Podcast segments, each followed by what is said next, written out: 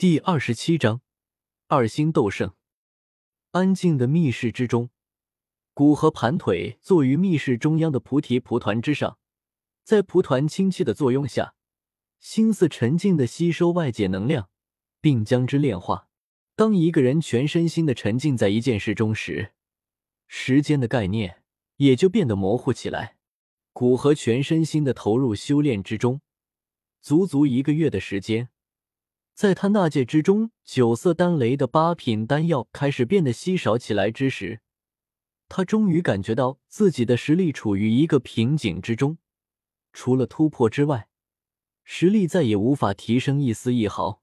知道自己处于一心斗圣的最巅峰，古河更加沉下心来，继续服用丹药和炼化从外界吸收而来的天地能量，哪怕这些能量除了少部分被身体细胞吸收。其他的能量都无法吸收，也毫不在意，只是吞噬之炎炼化丹药的效率降低了一些。就在这般不断的用这些能量冲刷体内经脉和身体细胞之时，又过去了大半个月。古河能感知到他的身体强度较之半个月前强了一截，感知到身体强度差不多，古河一瞬间加大体内丹药的炼化效率，同时也加快外界能量的吸收效率。一瞬间便汇聚到庞大的精纯能量，往那已经无比熟悉的二星屏障发起冲击。轰！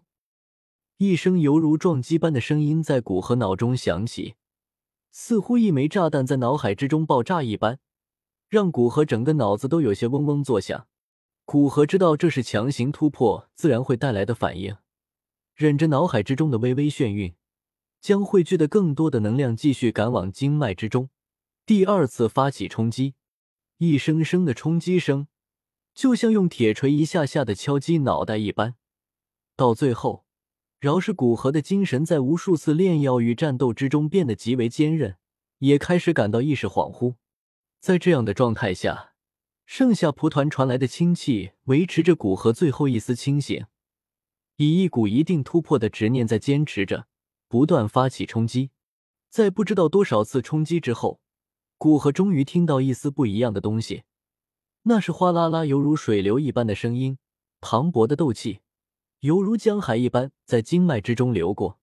与此同时，剧烈的风旋在古河身边出现，外界的天地能量更是受到古河突破的吸引，在其上空凝聚成一道极尽液态的能量风旋。风旋抽取周围的天地能量，将之尽数灌输到古河那因为刚刚突破。而有些空虚的经脉之中，随着风旋越来越大，外界的密室承受不住这股压力，直接被这股风旋撕扯为粉碎。甚至那丹古院的空间静止，也在这股风旋下隐隐波动起来，让古河那较之一个多月前强大许多的气势传了出去。这是古河的气势，他又突破了。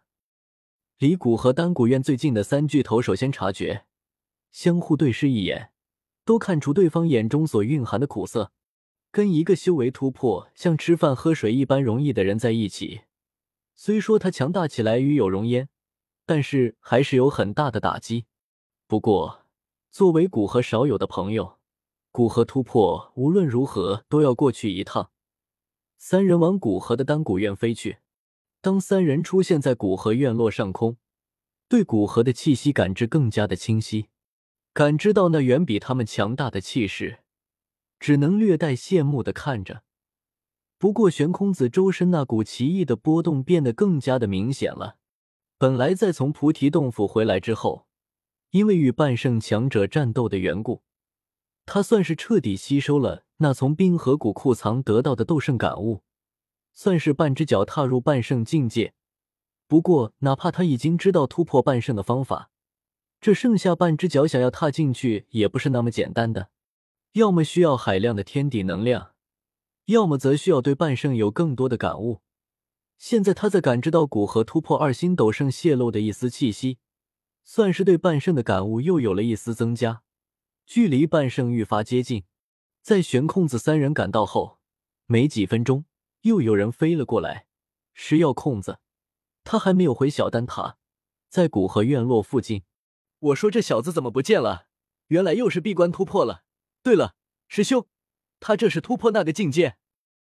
药空子悬浮天空，看着那院落之中的古河，笑着问道：“古河早就超过他不知道多少，他现在连古河的具体境界都不知道，只好问相对了解的玄空子。他一两个月前已经是一星斗圣巅峰了，现在是突破到二星斗圣境界。”玄空子看着下方的古河，脸色隐隐带着点麻木，说道：“虽然不知道古河突破斗圣是多久。”但想来不会超过两年，毕竟两年前古河还不过是半圣的实力，现在已经是二星斗圣了，好像在古河面前，什么瓶颈都不存在一般。已经二星斗圣了，啧啧，古河真是非常人啊！我刚刚见他的时候，他的实力比我差多了，现在都已经比我厉害多了。药空子由衷感叹道：“他从遇到古河到现在。”实力虽然不能说没有丝毫寸进，但也进步有限，连一转都没提升。就是看着古河从不如他提升到他只能仰望的地步，一时之间也是心情复杂。在玄空子、药空子师兄弟两人议论之时，那悬浮在古河头顶的风旋几乎完全化为液体能量。随着古河深吸了一口气，那天空的风旋猛然化为两条长龙。被古河吸入体内，当那道风旋全部被古河吸收，他的身体猛然颤抖了一下，随即一股异常恐怖的气势缓缓从古河体内传出，笼罩在这片天地间。